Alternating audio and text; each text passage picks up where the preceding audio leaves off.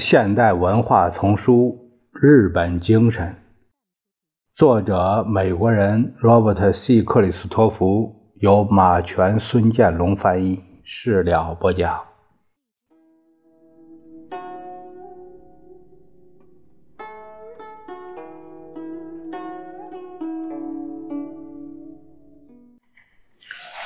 我们下面分几段来谈谈女人的。地位，他是一个质朴无华的人，做一个参友未免让人扫兴。可是，一谈起自己，他的言辞中却充满了自信和果断。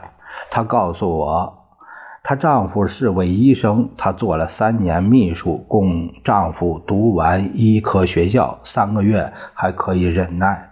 她说：“可三年就太可怕了。”他轻轻地笑了笑，又说：“不过这样也有好处，自己能挣钱，使我感到更自信。所以，我丈夫终于毕业之后，我就对他说：‘现在该给我自己三年时间了。’我问他是怎么度过这三年的。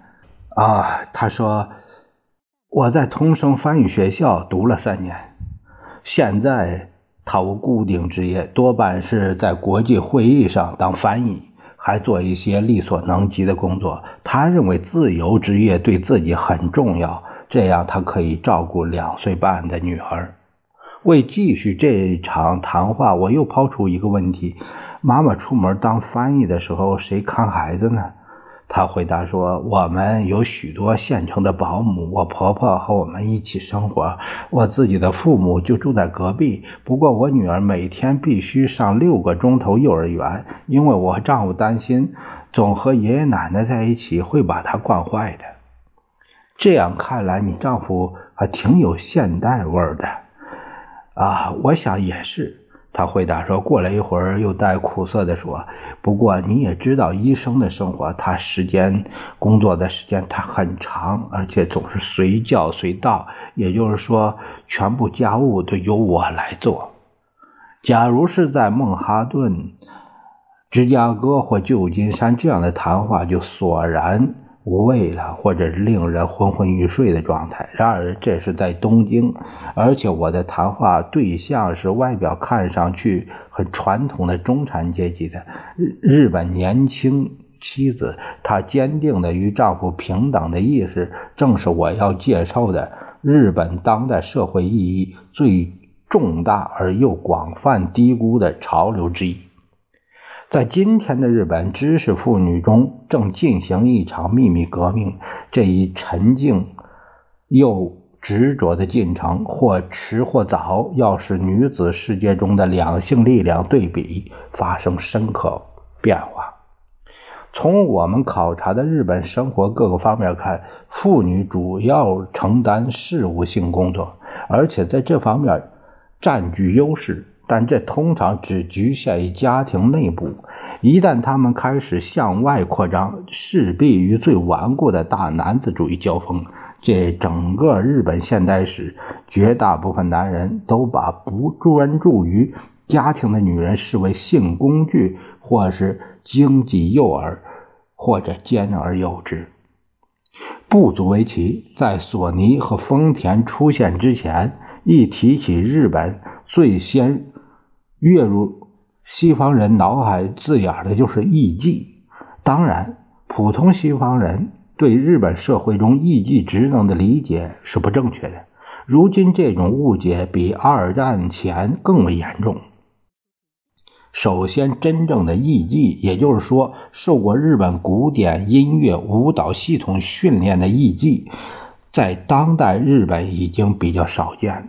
一九七六年，讲日语而且亲自做过一段时间艺妓的美国人类学者利泽·克里菲尔德估计，全日本只有七万五千名真正的艺妓。战前为生活所迫，女子被迫沦落风尘世界。今天的艺妓都是自愿选择这一职业的。他们最共通的目的，据。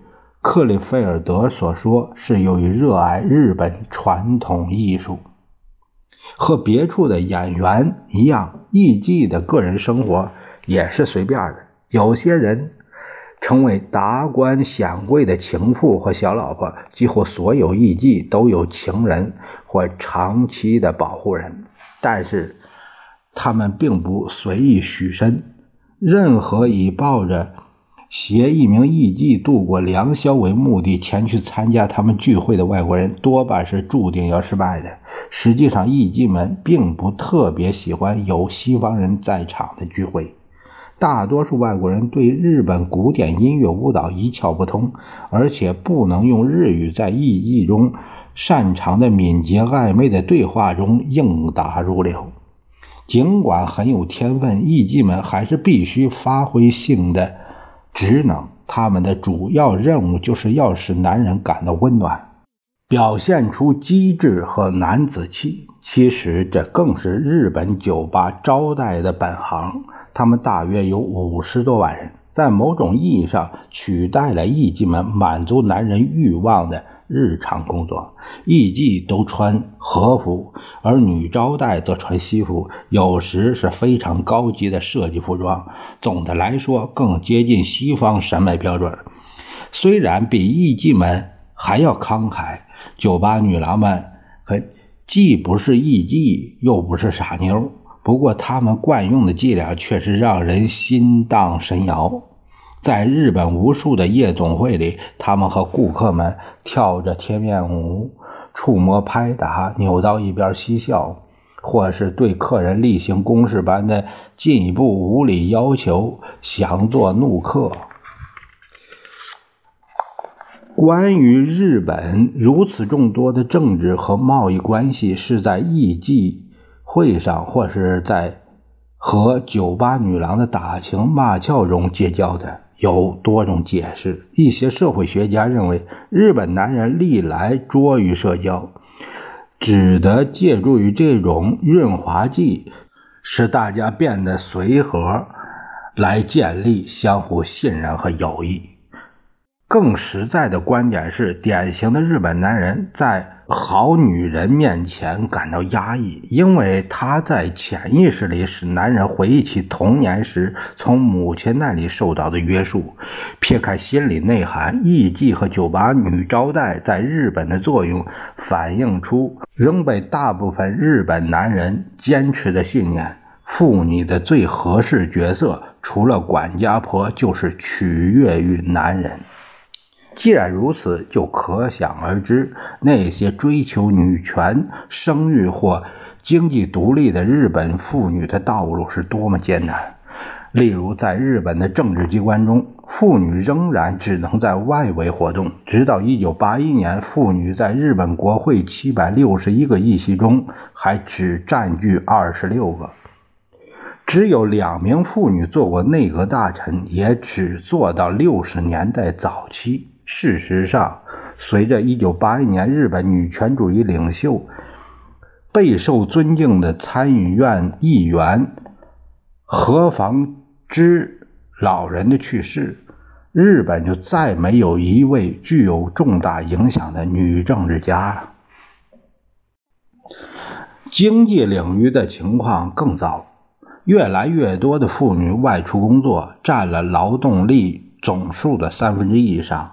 但是，像在法美国一样，妇女的平均收入不到男子平均收入的百分之六十。许多重要的工业和财政部门实际上依然拒绝着雇佣妇女，除非是服务性或者是事务性的工作。这些部门的借口是不值得花费时间培养那些一结婚生孩子就打算离开你的人。这确实是实话。日本年轻未婚的职业妇女大军的大多数人都是在组织家庭前参加工作。一般来说，他们和父母生活在一起，将一部分工资用来供置婚后需要的家庭用品，其余的则用于时装和出国旅游。这是他们，呃，就是他们和他们呃年轻的男同事。呃，赢得了一个多少让人嫉妒的绰号，叫未婚贵族。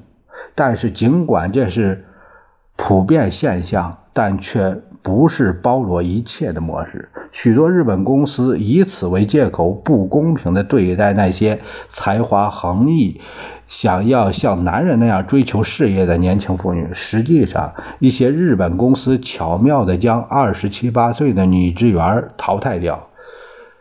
只消不像对待同等资历和才干的男职员那样提拔他们就行了。还有一些公司则根本不雇佣妇女担任长期发展性的工作，尽管已经很少公开化了。我们从东京一位妇女那里了解到，许多日本经理仍然持此偏见。这位妇女的哥哥在日本一家第一流经济研究机构中担任重要角色。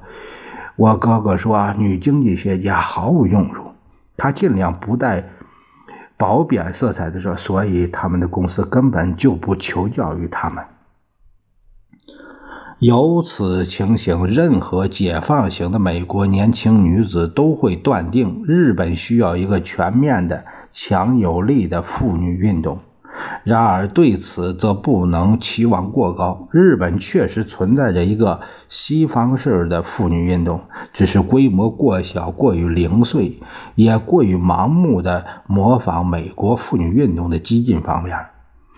结果，这一运动对日本政治领袖们毫无影响，就那些在其他国家有可能成为当然战士的青年妇女也不起作用。我自然拥护解放运动的基本方针。一位东京职业女子告诉我，呃，但他们具体措施太张扬、太愚蠢，让人觉得简直有损于平等事业。从表面上看，日本妇女解放运动的前景不是希望渺茫，至少也是相当暗淡的。但深入观察，则别有天地。许多日本妇女。肯定的说，大部分日本妇女仍然对自己在家庭中行使的权利感到基本满足，但对于越来越多的人来说，这还远远不够。在受过高等教育的青年女子中，追求家庭之外的重大社会成果越来越普遍。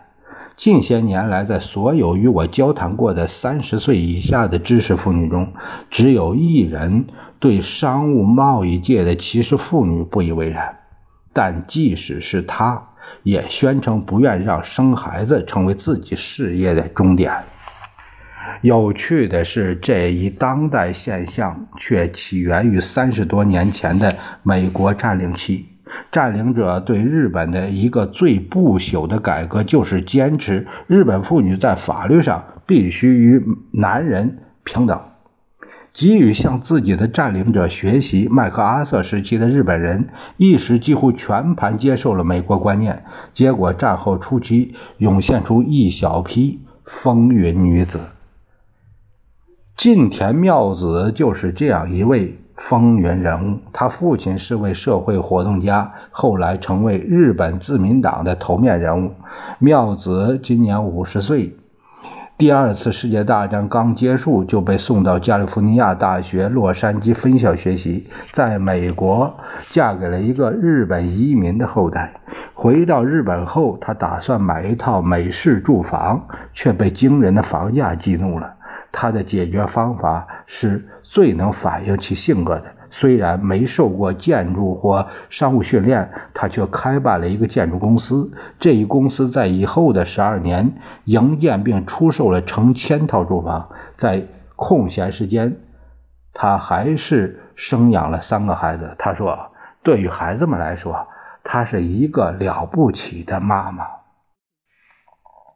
如今，妙子在一家装饰有毕加索绘画和光滑的皮革包面的铝制家具的办公室中坐镇，主持一个基金会。该基金会既是一个房屋消费者组织，又是一个建筑工业研究组织。对提交的几乎所有问题，他都拿得出当机立断的指示和意见。我本人就接受了他关于教育孩子的意见。